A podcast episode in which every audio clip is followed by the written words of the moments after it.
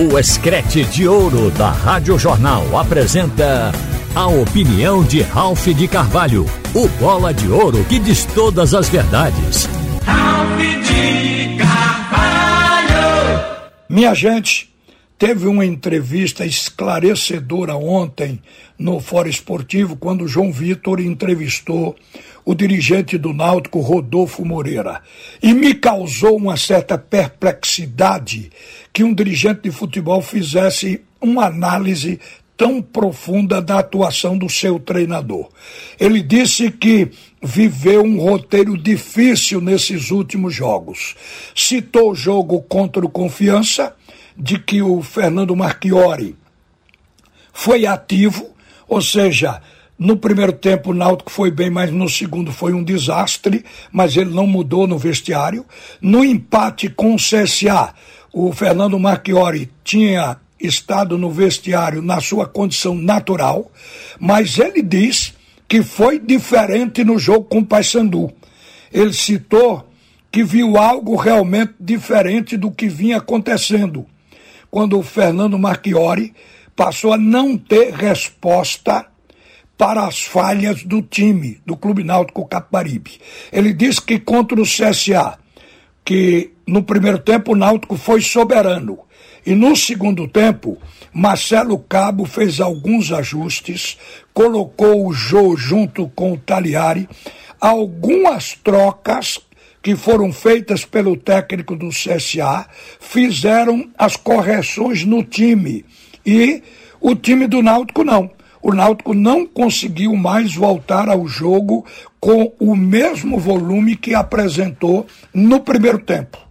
Aí ele cita também contra o Paysandu.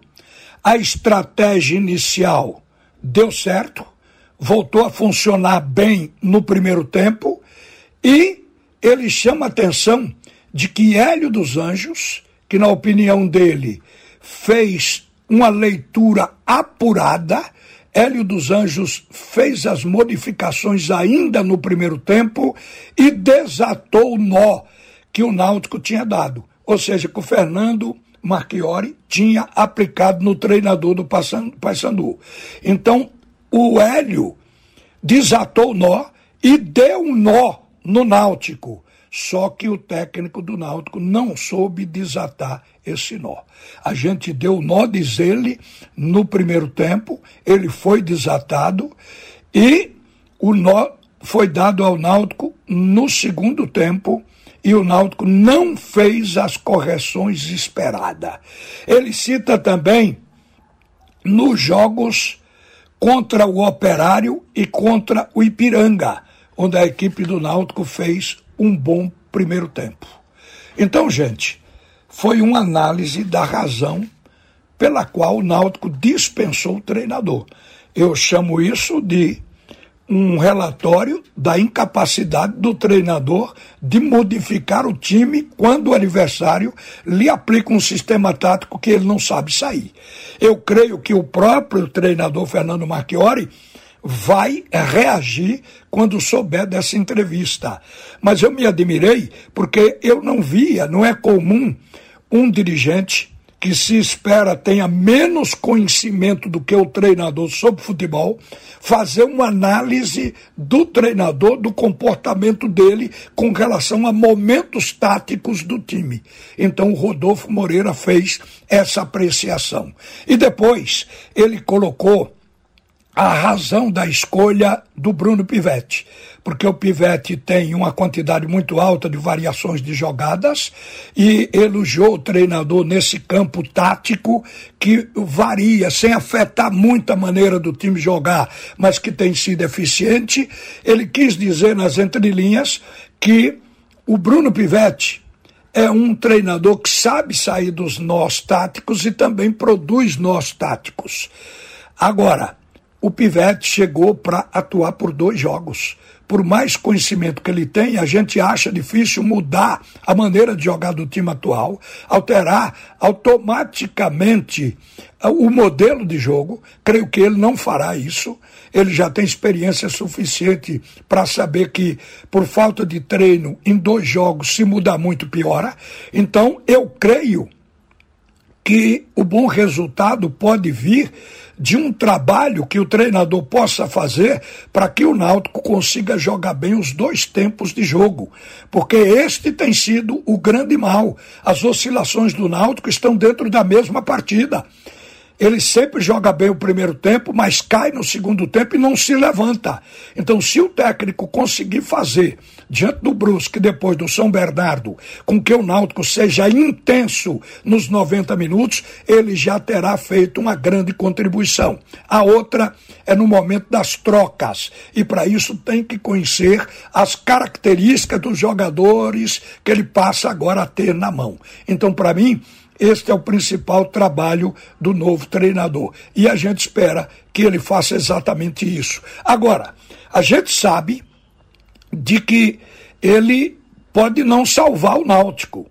Espera-se que salve, mas também não pode se cobrar absolutamente nada de ninguém que faz um contrato para duas partidas. É um contrato de alto risco. Vai jogar contra adversários que estão melhores na competição nesse momento. Você vê o caso do Brusque. O Náutico vai enfrentar o Brusque dentro do campo que o Brusque está acostumado a jogar, no seu reduto. E o Brusque está fazendo uma extraordinária campanha e por isso é o líder desta Série C, é o primeiro colocado. Não vai ser um jogo fácil. O Náutico pode ganhar, mas também pode perder. É uma partida que tem que se colocar nesses termos. E quando o jogo é assim, o máximo que se pode pedir do treinador é fazer com que o time dele jogue bem para tentar buscar o resultado, mas o resultado vai depender do que acontecer.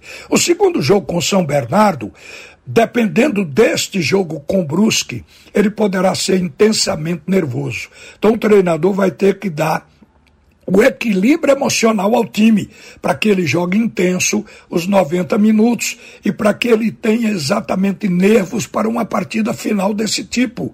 Porque senão o emocional pode atrapalhar o Náutico. Muitas vezes atrapalha mais o time que é o mandante, principalmente pela cobrança da torcida. Então o Náutico vai viver tudo isso com o Bruno Pivetti. Espero que ele aplique todo o seu conhecimento, as suas alternativas de jogo sem afetar o time de um modo geral, sem mudar o modelo.